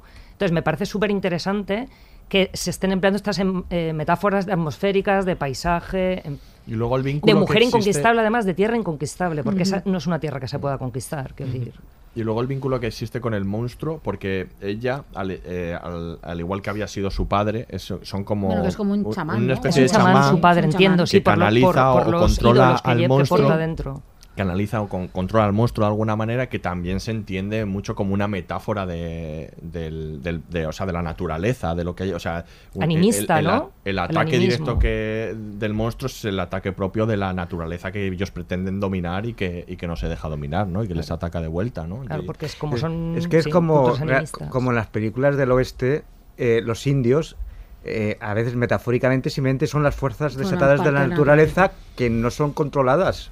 Y decir, el indio, claro, al margen de otras cuestiones de discurso ideológico, pero eh, a veces metafóricamente el indio no es malo mm, por- como, un, Per se. como per se, como ser humano, sino porque representa simbólicamente las fuerzas de la naturaleza que no son controladas. Igual que una tormenta de nieve, que, que un río que se de. Que, es decir, los, los, los- lo- eh, en el oeste, pues eso, la- los pioneros, la gente que. Los indios era, formaba parte de ese paisaje, de esa tierra hostil, indómita y que. eh, se- Ingobernable. ingobernable y que se volvía amenazante en ese sentido, eh, eh, aquí en la serie, esa asociación entre lo- lo- los, los indígenas, es decir, los Nuit, Inuit, ella, sobre todo la personaje de ella, eh, es la naturaleza, es la naturaleza. Es que durante un montón de tiempo ya mantenga silencio, porque claro, es una tierra donde verdaderamente reina el silencio. Claro. Quiero decir, es que me parece súper interesante. Y luego lo que estamos diciendo también de cómo cambió el concepto de, a nivel científico, cómo, cómo se entendía la naturaleza desde, desde Bacon en el 17, que luego se ha, se ha arrastrado, de la naturaleza que se tiene que conquistar ante sus más recónditos lugares, de quitar todos los velos, que también se trataba de una forma muy femenina, quiero decir, y en este caso verdaderamente es que es inconquistable, ingobernable, inaprensible. Entonces, es- este, este punto de la serie a mí me parece súper interesante. Bueno, y, y el papel que tiene una mujer, ¿no? En una serie tan de hombres, o sea, Claro. que, que bien... em, que bien cuidados están los personajes femeninos, sobre todo el de ella, pero incluso el de las mujeres, ¿no? En- Ujú. eso, a través de los, Los flashbacks. de los flashbacks, ¿no? Yo creo que también eso es, eso también es eh, interesante, ¿no? Que, que no que no está tan a ver, sí que está supeditado porque los protagonistas son ellos, ¿no? Pero tienen su, su propio su propio espíritu, ¿no? Y yo creo que se les da, Me se- parece se que les da la- un protagonismo que y la mujer de. Franklin hizo No, eso es verdad. el- Tiene su propia agencia. O sea, Claro, es una- Eh, es una fue la que, agencia promo- también, ¿no? la que La puso- promovió la expedición promovió y puso sí. en jaque a, es decir, cuestionó Al ejército y al a- a- gobierno. al gobierno Mm. Sí, sí. eh, británico, es decir, les interpeló y diciendo que a, a esta gente que la habéis mandado a- a- al matadero realmente Mm. y ahora no vais a hacer nada en nombre de la patria Sí, y en consiguió nombre los de- fondos, hizo toda Claro. la campaña para conseguir los fondos. Entonces digo que, que históricamente para que la mujer de Franklin tenía pues es una, capa- una iniciativa, tuvo una iniciativa, una capacidad de iniciativa muy loable y que le da, aunque un protagonismo muy secundario dentro de la serie, lógicamente, pero tiene su papel simbólico muy importante. Sí, está muy bien tratado. O sea, quiero decir sí, que, sí. que es verdad que en cuestión de, de- de- de tiempo y de espacio tienen menos, pero que no por ello son tan, tan secundarios. Y luego haciendo un paréntesis, lo mal que lo pasaron a los actores a los que les tocó aprender Inuit. Ah, claro, el de. en- sí, sí, sobre Que todo Jared Harris, que Claro, es el que, o sea, eso- el, el que peor lo que- tiene. Que, lo cuentan mucho y que, que eso incluso en algún momento retrasó las, las grabaciones y hubo hasta que ponerles un pinganillo No para ir diciéndoles las frases. Es que me imagino que aprender. Porque hablan con toda fluidez Como ahí, que, con unas como que te digan que aprendas chino, es decir, Claro. que un, No, un bueno, ratito apre- para aprender, poder. o sea, lo- claro, aprendieron Ah, fonéticamente. claro. aprenderse esas partes del diálogo sí, que sí, es que hay, que mucho diálogo, Sí, además, sí. en Inuit, eso sí, sí, totalmente. Pues vamos a escuchar un corte, no sé si en Inuit, pero creo que no. Luego vas a hablar Inuit, como en el Bueno, si podcast quieres- anterior hablaste gallego. Si quieres, lo pues, en este... si quieres despido en Inuit. Vale. No lo voy a hacer. Y en- Buscándolo y- aquí por Google está. escu- escuchamos un corte y seguimos hablando de más de terror. El deber del capitán es adelantarse a lo peor, no Ah, a lo que desea. Entonces, ahora tengo que oírle darme lecciones sobre cómo ser capitán. Solo son ocho hombres. Y ahora tenemos el tiempo justo.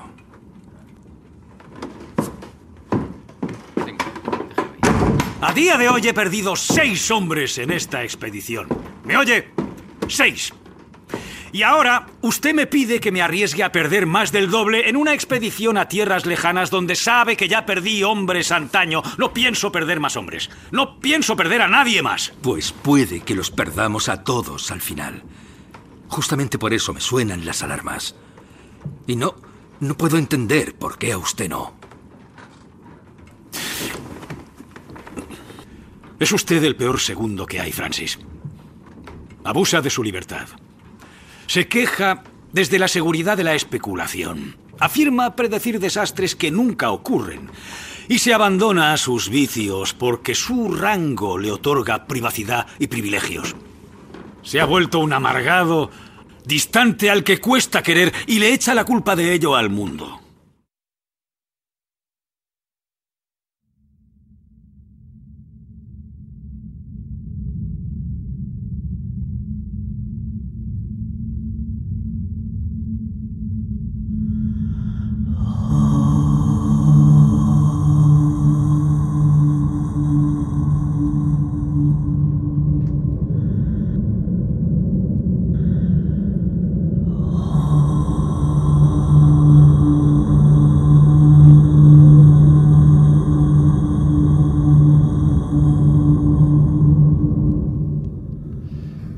Vamos a seguir hablando de, terror y vamos a un poco, a hacer un poco de análisis formal de, la serie. Eh, es verdad que es alucinante en la serie que esté prácticamente todo grabado en, en CGI, efectos especiales, porque la sensación es de estar en el Ártico, o sea, es muy real y, y está todo grabado y no, bueno, obviamente no pisaron un barco o el mar, digamos, en ningún momento ni Está ro- y rodada todos en esos- Budapest, está ¿no? rodada en, en Budapest, en Croacia. Croacia, Croacia, en estudio, Sí. en Mm. estudio Es que el prácticamente diseño de y producción está muy creo que bien, es está la- muy conseguido, ¿no? Lo mejor, ¿no? Que creo que está, eh, me he apuntado, Jonathan Mikinski.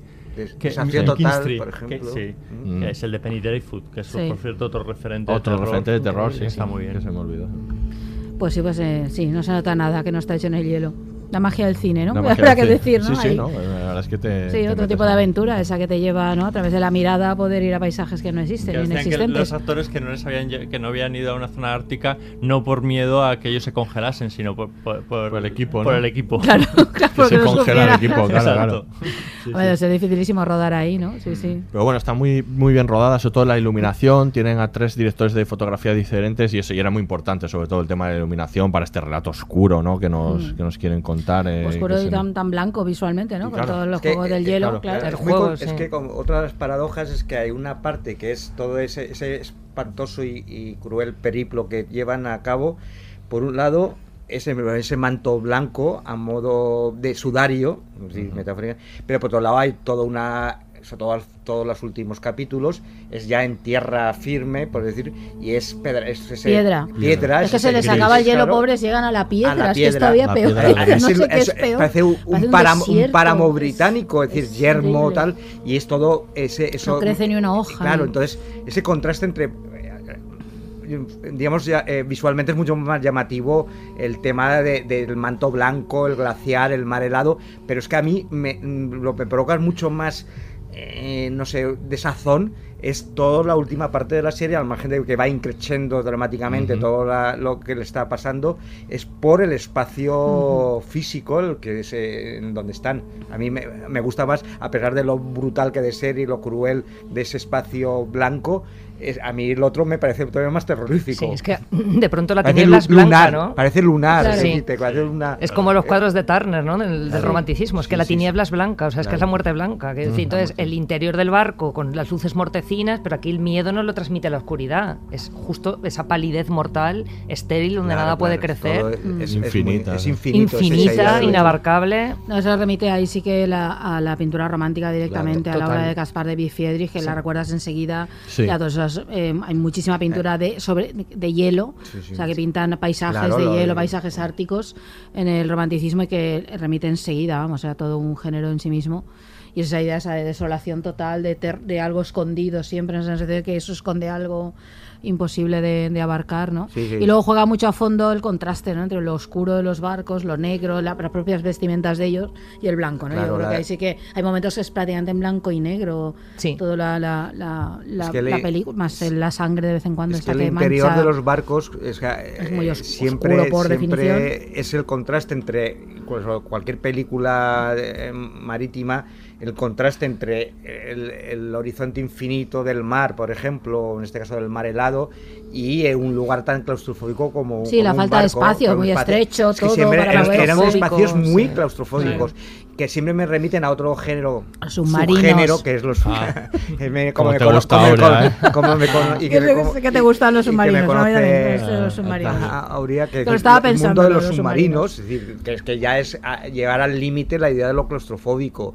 Pero en los barcos y todos los barcos antiguos, esa idea de la falta de espacio eh, y de esa especie de, de- de aglomeración de la gente, es decir, de, de estar ahí, digamos, Sí, en hamacas, en juntas, hamacas, juntos, todo, sí. etcétera, eso Sí, sí. y eso es ese contraste Sí, brutal, sí, ¿no? bru- brutal, totalmente dicotómico. Pa- O sea, el claro. interior es claustrofóbico, asfixiante, tienen que compartir Claro. todos ellos con todas sus miserias. Y claro, el exterior, aparte de inhabitable, es que es lo que estamos diciendo. Pero- la pero- La inmensidad. mirada se pierde. Es Pero curioso, lo- ¿no? pero Como lo al exterior, el miedo que produce el Claro. exterior. Sí. Que debería ser un elemento mo- como más liberador y sin embargo Claro. es aterrador. Pero, es por, pero antes eh, creo que he incidido en ello. Hay una cosa que los, a- que los pone, eh, a- los asemeja esos, esos dos espacios, el interior y el exterior, y es la idea de que están encerrados Sí, todo el rato. en Todo el uno rato. No y en el otro. Y en otro. No hay y en salida. sus prisiones mentales. Claro. O sea, porque- Eh, Es que lo más alucinante sí, de la serie es que tienes, al margen de que sabemos cómo acaba, porque está basado en unos hechos reales, es que no hay punto de fuga.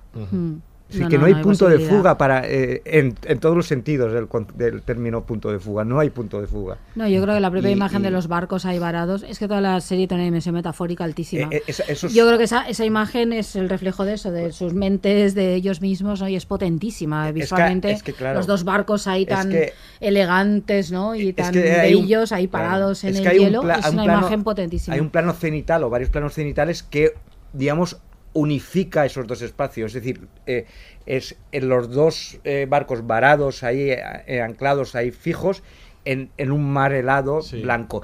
Y digamos que digamos, esos dos espacios en ese momento, en esos planos cenitales, eh, es, digamos, están fusionados Mm. esos dos espacios. Y, y creo que, vuelvo a decir, remite a la idea de que no tienen salida, Sí, están aislados y están encerrados. Sí. No, y lo que, lo que ha comentado Aurea, que eh, estoy totalmente de acuerdo, o sea, todo el tema de la pintura del romanticismo, o sea, esta, esta cuestión de que los cuadros de Friedrich se ven muy claramente que el hombre ya ha perdido la Sí. centralidad, o sea, el hombre ya no es importante, es como una gotita insignificante dentro de un paisaje inmenso. Pues está en el cuadro que tú comentabas en el artículo del naufragio, pero también el monje contemplando el mar, el viaje sobre el mar de nubes, y te, y te transmiten esa, esa, carga metafísica del hombre ante la naturaleza o contra la naturaleza. Y está muy bien conseguida en la serie. La idea es el paisaje sublime, ¿no? Es sublime, pero es incontrolable, está es que el fondo, que por encima de lo humano. Es que en el fondo lo has, antes lo has referido a otro de los a otro de los iconos del romanticismo que es Frankenstein, que es decir, de la novela es, decir, que está, estamos en pleno... ¿eh? Es decir, por un lado muy curioso en la serie todo el tema cientificista, positivista, pero al mismo tiempo toda la recreación romántica del paisaje. Es decir, ahí juega... Eh, digamos, los elementos, digamos, estéticos y visuales no, no remiten a, al momento, sino a un momento previo al momento de, las, de, la, de, lo que sucedió, sino a un momento anterior, el, el, momento del romanticismo. Y luego no sé si lo habrán hecho a propósito, no tengo ni idea porque no he leído al respecto, pero el tema de la visión monocroma ocurre con la ceguera de las nieves. Que decir, si tú estás expuesto a rayos ultravioleta durante tantísimo tiempo, llega un momento, primero vas perdiendo, claro, incidencia, no, puedes ver igual de bien. Pues que al final lo ves todo monocromo. Entonces no sé si lo han hecho a propósito, pero que está muy bien tratado en ese sentido porque forma parte de lo que te ocurre si sobrevives. La serie y acaba siendo así monocroma prácticamente, ¿no? Toda la parte final. Bueno, pues vamos a escuchar un corte que a mí me parece maravilloso del que hablábamos antes entre los personajes de Crucier y James y vamos a acabar precisamente hablando de los personajes. Vamos acabando, ¿eh, Miquel? Soy un farsante, hermano. Reto a cualquier biógrafo a que haga recuento de sus actos de valentía y después lo llame farsante. Francis, un hombre como yo hace cosas asombrosas para llamar la atención. Mi nombre... Hasta mi nombre se lo inventaron para el bautismo. James Fitzjames. Parece de chiste. No soy ni inglés del todo. No sabía nada de eso. Nunca se lo había contado a nadie. Siempre pensé que me merecía algo mejor. Por eso con 12 años me hice a la mar y empecé a forjarme una vida estupenda. Que no me diese vergüenza vivir. Todas esas historias que quiere que el biógrafo cuente como actos de coraje. Todo es vanidad. Siempre lo ha sido. Y aquí no cabe la vanidad. Entonces es usted libre. Saque su coraje de otra fuente. De la amistad, de la hermandad. Somos hermanos, Francis. Porque me gustaría mucho.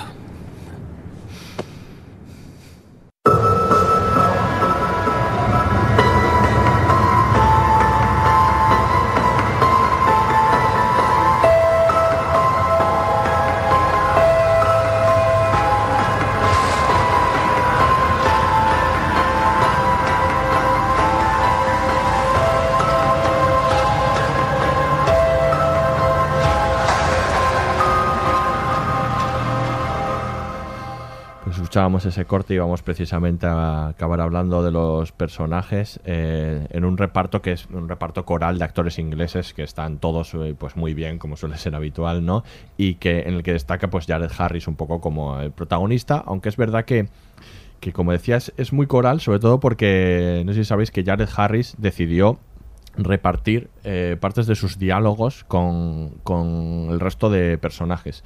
Y cedía muchos de, más generoso, ¿no? cosa que no sucede jamás probablemente.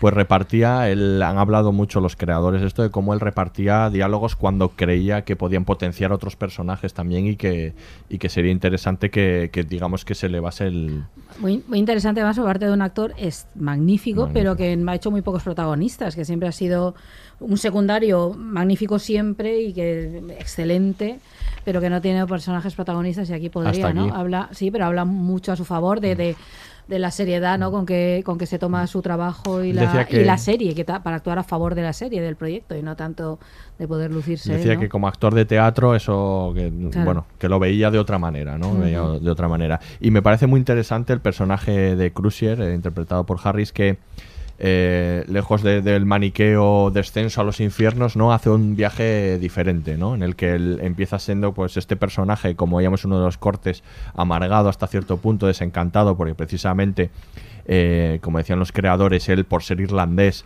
eh, sabía perfectamente que a pesar de que consiguiesen encontrar el pasaje, iba a ser desplazado de la historia y, y el, el- el honor se lo iban a llevar tanto Franklin como Fitzjames, que eran los que tenían cuna, y, y él eh, pues probablemente fuese desplazado, no a pesar de ser el marino experto que ya había trabajado en varias expediciones.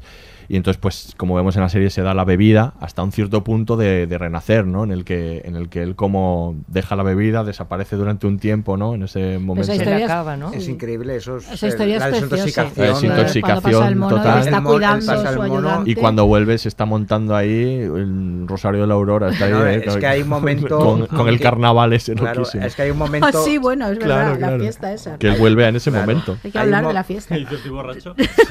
Hay un momento de, de, de Delirious Tremens que en un momento terminado, es decir, que me recordaba, es decir, no, no, no, no se visualiza mucho ni, ni se, se cuenta, pero me recordaba la película de Billy Wilder, la de... Días de Viernes Rosa. No, Días, Ah, sin, eh, Días sin huella. sin huella. perdón, sí, Días sin huella. a ver, lo que quiero decirte que él, él está en un momento eh, y cuando ya decide en un límite de... porque si no acabará en el Delirious Tremens absoluto y desintoxicarse y realmente se transforma como personaje. No, pero está muy bien entonces enfrentarse a sus demonios, que es lo que hacen de lo que hablábamos antes, ¿no? Los personajes se ven obligados a esto, lo superan y este el suyo, ¿no? Este el el alcoholismo y pasar el mono y aceptar la ayuda, claro, esa, ¿no? La idea de alguien que le va a ver No, en el estado más claro. frágil absoluto, Eh, él ¿no? Y- supera y, sus siendo demonios. absolutamente nada dueño de su cuerpo, ¿no? Y es él- muy él- interesante y la relación que establece con el pero chaval él este. supera sus demonios y otros quedan atrapados Claro, por se quedan. Sí, bueno, Sí, estas sí. son sus miserias, porque yo creo que también al final es un retrato, ¿no? De las, Sí.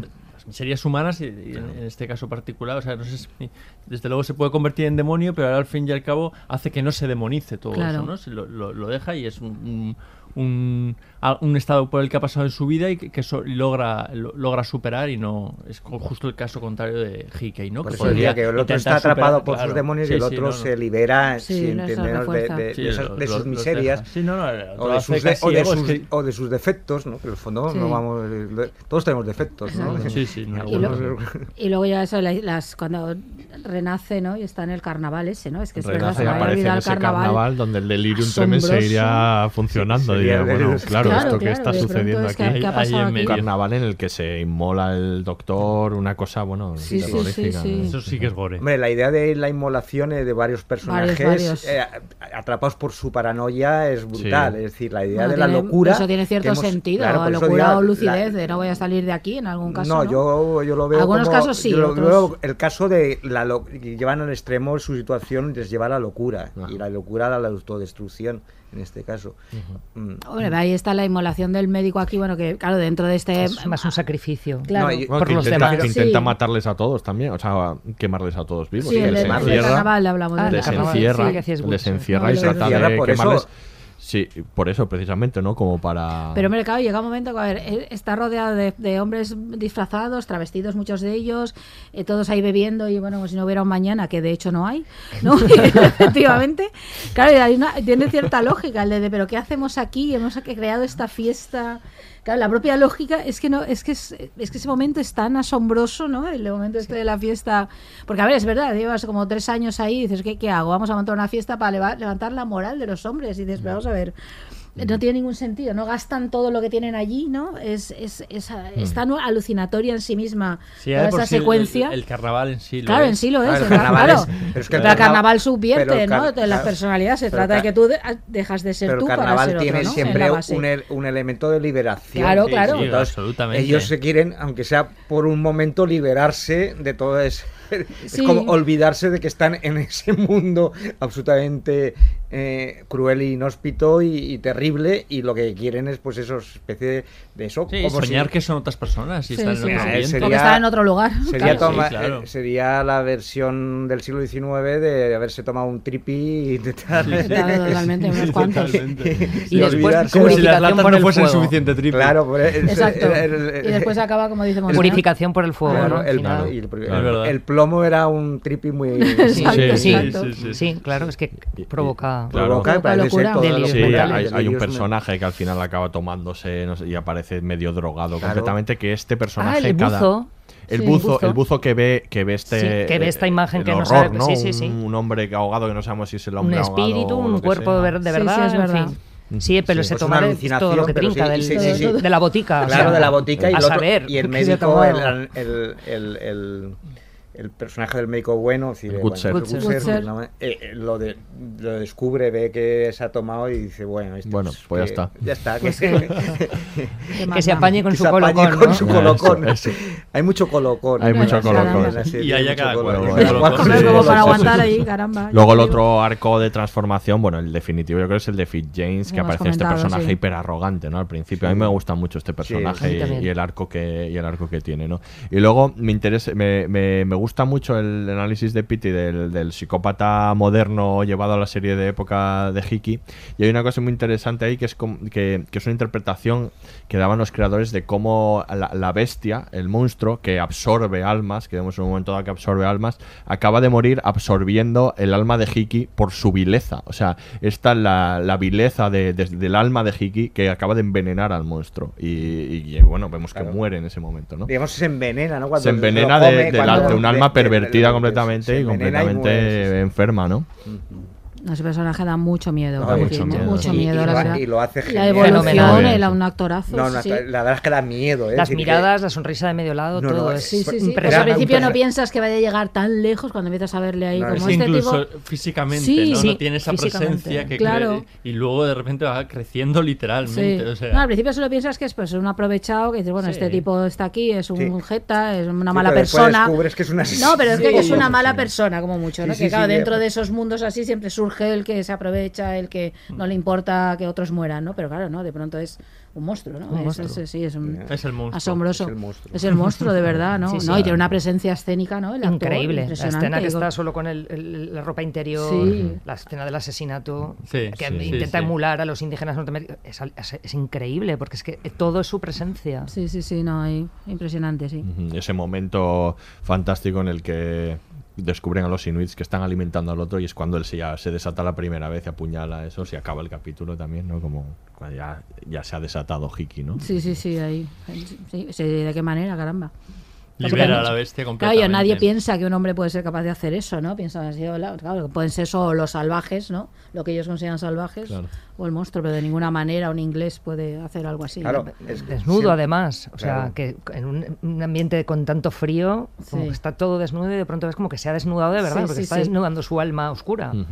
Totalmente. que sí, curiosamente no tiene nada que ver, pero ese personaje que realmente representa eh, eh, llegar al canibalismo, a, eh, no tiene nada que ver, pero me recordaba a la- al hecho real de los jugadores estos chilenos. Ah, el de los Ah, los de Andes. los de los aviones, Andes, claro. Ah, claro, la película que vive, se ali- ¿no? que se alimentan, la gente, en- además en un espacio también helado. ¿m?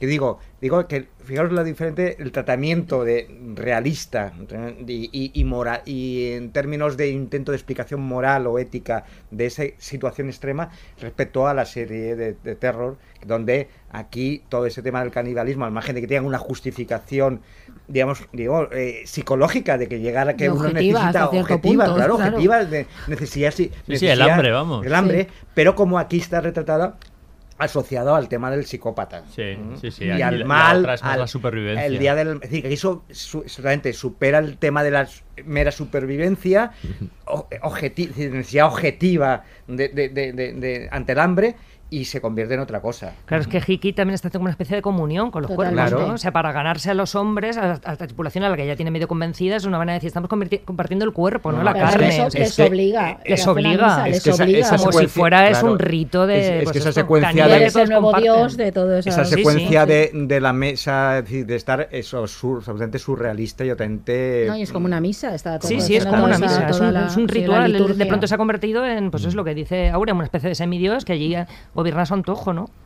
Bueno, y esa mezcla de lo que hablábamos antes, ¿no? De, de ese mundo que se traen de fuera eh, y, a lo que, y, en lo que, y a lo que llegan de comerse la carne en los platos de porcelana. Sí, ¿no? sí, sí, sí, sí, sí, sí. Por Eso eso, es es, que parece que estás... a- yo me recordaba, hablando ta- también las distancias, no tiene nada que ver, ¿eh? pero ah, por el elemento casi surrealista a la película de Buñuel, Hmm. de la de que están encerrados y están en la... El ángel exterminador. Y por otro lado, Bueno, hay otra idea de el ángel ahí. exterminador y por otro lado a también la comida de los pobres en- de Viridiana. No sé, es decir, co- como, algo de- que sobrepasa mm, es decir, el form- el- el- ese ritual de la comida, de la mesa, preparado con unas connotaciones que van mucho más allá, ¿no? O sea, a mí, no sé, son ecos que a lo mejor están cogidos a contrapelo, pero a mí me, me, me, ¿eh? me O sea, la forma en que tienen a veces de cortar incluso la, la, la, la carne, ¿no? O sea, decir, Pero- como si estuviese cortando jamón. O sea, Sí, sí. hay momentos en que.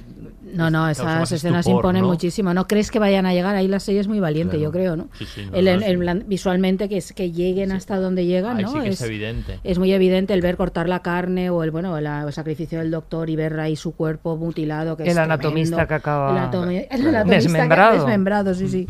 Esa- a mí me- la serie me parece muy, muy valiente llevarlo hasta, hasta ahí, ¿no? El- lo visible. vamos. Hablabas antes de lo del que, que comían, es decir, que esa comida en, en platos de loza y en copas, pero es que, claro, habían preparado la, la expedición, parece ser que tenían una biblioteca de 1700 Sí. volúmenes, Sí. por lo que he leído en internet. sí, no sí, sé. sí. Claro, que habían preparado para dos años para para estar entonces, ahí. que decirte que llevaban toda la civilización, digamos, la- la- los elementos materiales que, que simbolizan esa civilización blanca, ¿eh? Eh, lo llevaban detrás. sí. Sí, sí, de Y no le sirve para nada. No, decir, para después, nada. para De hecho. Intentaron transportarlo después, ¿no? Cuando ya habían salido del barco. No, esa dices, parte ¿a también, con los ejemplares Claro, de- claro. De, Dante? Si ya estás viviendo tú ¿Cómo la bajada a los infiernos. Tú sí que eres dantesco. Totalmente. Sí, sí, sí. Pues con esa reflexión nos Acabemos vamos- con nos Dante, vamos- sí. Acabemos con Dante, que siempre... Acabemos con Dante. Nos hemos ido sin hablar de osos y, y citar perdidos y el oso, ¿eh? Os lo digo. Ah, es verdad. No, porque lo acabas de ese hacer, oso. fíjate. Muy bien, Habría muy que- bien, en algún Miquel, ahí. momento tenía que Algo que- había ahí que lo del oso, sí, oso cierto. Perdidos. Claro, claro, otra película donde la el otra oso serie, de perdón, donde Perdidos- la relación con la naturaleza es Pero central, yo creo claro. que tiene mucha La relación. Pero tenía ¿no? cara el oso de perdido. Sí. Sí, también. sí, sí, tenía cara cara de de- persona. Tiene mucha cara. Mucha cara tenía, tenía mucha cara. los de perdidos con, el- oso. ellos tenían mucha cara, efectivamente. Bueno, pues Miquel, Aurea, un placer como siempre. Nos Pues vemos en el sí. siguiente podcast, que ya nos quedan pocos ¿eh? para acabar esta temporada. Bueno, Ya nos quedan pocos. volveremos. Pero volveré, volveremos. Amenaza, esa sí Sí. que es una amenaza y no la del oso. Y Monse, Piti, un placer que hayáis venido. Gracias. Muchísimas gracias. Aquí se despide el Laboratorio de Investigación de Series, el único podcast seriéfilo que recurriría al canibalismo, pero solo si se alarga la temporada. Hasta la próxima.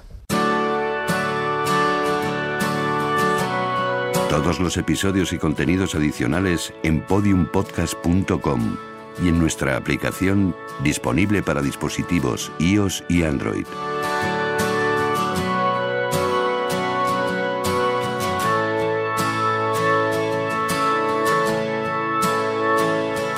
Mira que el tiempo no para y que los monstruos solo están en tu cabeza.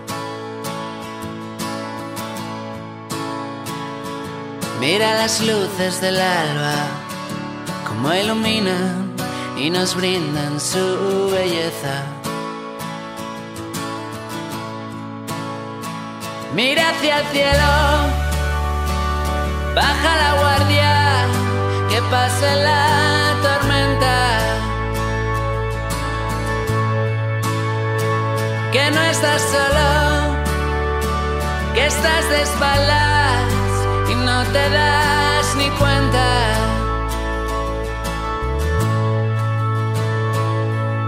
Que todos esos monstruos debajo de la cama se cuelan en tus sueños tan rápido. Impúlsate mis hombros, apóyate mi espalda. Perdona si no llega la calma.